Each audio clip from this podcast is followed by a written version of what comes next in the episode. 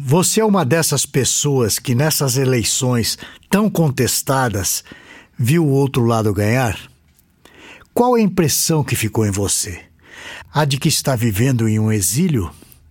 Para nos conduzir à meditação sobre esse assunto tão delicado, eu trago a você um texto de alguém que é muito especial no nosso Telmediacast. Ele é bacharel de teologia pelo seminário Martin Busser.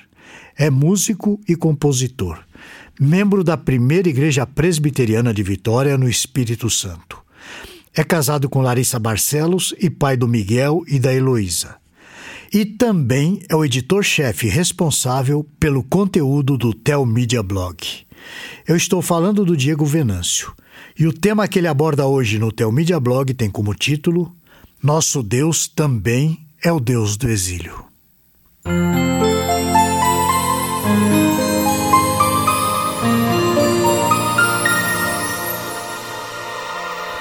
Período muito importante da nossa história como povo brasileiro termina. Este foi um período cansativo, tenso. Ao pensar no resultado dessas eleições, eu não pude deixar de me lembrar do período do exílio do povo de Deus. Com essas eleições polarizadas, independente do resultado que tivesse, para metade da população que perdeu, a impressão que fica é de estar vivendo em um exílio. Especificamente para a igreja brasileira, que é o lado que me interessa, o nosso terror era o de termos de viver sobre um governo de esquerda, abortista, antiliberal, a favor da ideologia de gênero e tantas outras pautas anticristãs. Certamente esse é um quadro de muita dificuldade, talvez até de perseguição. Entretanto, eu gostaria de lembrar a você que o nosso Deus é soberano. E sendo ele soberano, nada foge ao seu controle. No livro do profeta Daniel, lemos que Deus entregou o rei Joaquim nas mãos do rei Nabucodonosor da Babilônia. No terceiro ano do reinado de Joaquim, rei de Judá, veio Nabucodonosor, rei da Babilônia, a Jerusalém e a sitiou. O Senhor lhe entregou nas mãos Joaquim, rei de Judá, e alguns dos utensílios da casa de Deus. A estes levou-os para a terra de Sinar, para a casa do seu Deus, e os pôs na casa do tesouro do seu Deus. Eu li Daniel capítulo 1, versículos 1 e 2. Digamos que essa realidade é fácil de compreender, mas não é fácil de admitir. Sim, Deus fez algo que era, aos olhos do povo, algo mal. Deixou que eles fossem escravizados pela Babilônia. E ele foi ainda mais além. O texto diz que Deus os entregou nas mãos de Nabucodonosor. Como devemos lidar com essa informação?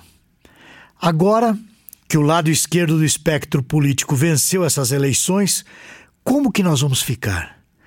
Certamente Deus está governando e certamente ele desejou trazer juízo. A perseguição purifica a igreja e cumpre o propósito de Deus. Atos, no capítulo 8, descreve uma perseguição aos cristãos. A igreja de Cristo estava sendo concentrada em Jerusalém.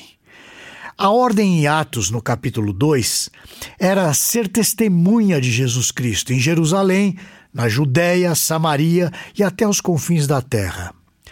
Não era isso que estava acontecendo.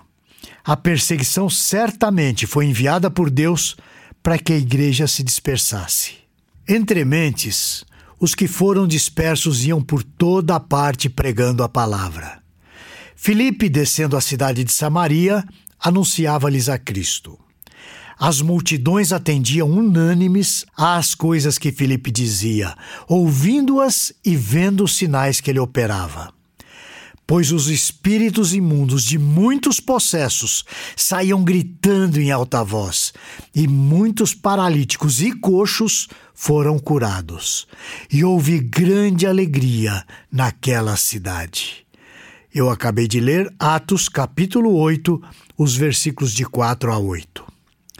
Aconteceu como Deus quis. A palavra foi sendo pregada à medida que a igreja ia sendo dispersada. Veja como esse fato, aparentemente negativo, trouxe bênção. Ao operar em sinais, a alegria se instalava na cidade. É certo que houve muita dor nesse período. Lembramos a vida de Paulo na plantação de várias igrejas e a perseguição que ele sofreu por conta disso. Nós não podemos nos desesperar diante da adversidade. Como eu disse um pouco antes, é fácil compreender que Deus está mandando juízo, mas não é fácil aceitar. O exílio e a perseguição, porém, fazem com que a igreja cumpra o propósito de Deus, fazem a igreja ficar mais pura. É certo que aqueles que estão na igreja por conveniência vão ceder diante das investidas do Estado. Contudo, aquele que é servo, regenerado, não vai se corromper. Ao contrário, ficará ainda mais arraigado em Cristo. Voltemos ao caso de Daniel. Ele chegou no exílio ainda um adolescente mesmo assim, ele manteve-se fiel. Mesmo em meio a diversas tentativas de dissuadi-lo do seu amor por Deus, ainda assim ele manteve-se fiel. No evento da Cova dos Leões, já havia passado um bom tempo. Daniel já tinha aproximadamente 80 anos, mas ele continuava o mesmo homem fiel a Deus. Uma palavra a você. Fique calmo e permaneça firme em Deus, e Deus irá honrá-lo e irá abençoá-lo. Caso o novo governo persiga a igreja, essa será uma grande oportunidade de vermos a nossa fé em prática. E sempre, quero frisar, sempre, Deus dará a saída, ainda que a saída seja a morte. Aqui vem a bênção maior, porque nós não tememos mais a morte, principalmente quando a causa é prova da fidelidade a Cristo. As coisas não são sem sofrimento.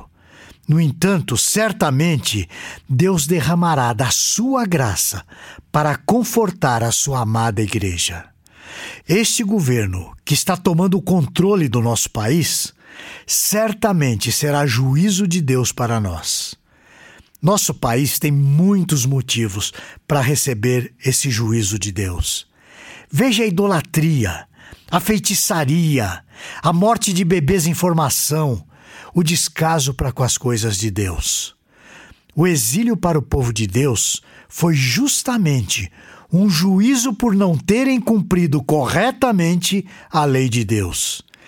Eles misturaram-se com outros deuses de outros povos.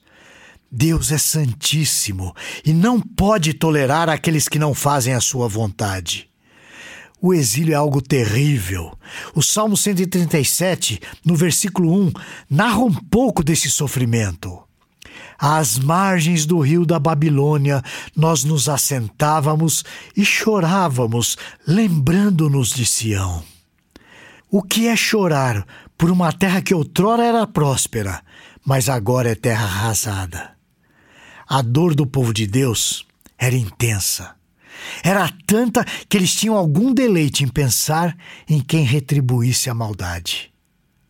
No Salmo 137, os versículos 8 e 9, nós lemos o seguinte: Filha da Babilônia, que has de ser destruída, feliz aquele que der pago do mal que nos fizeste.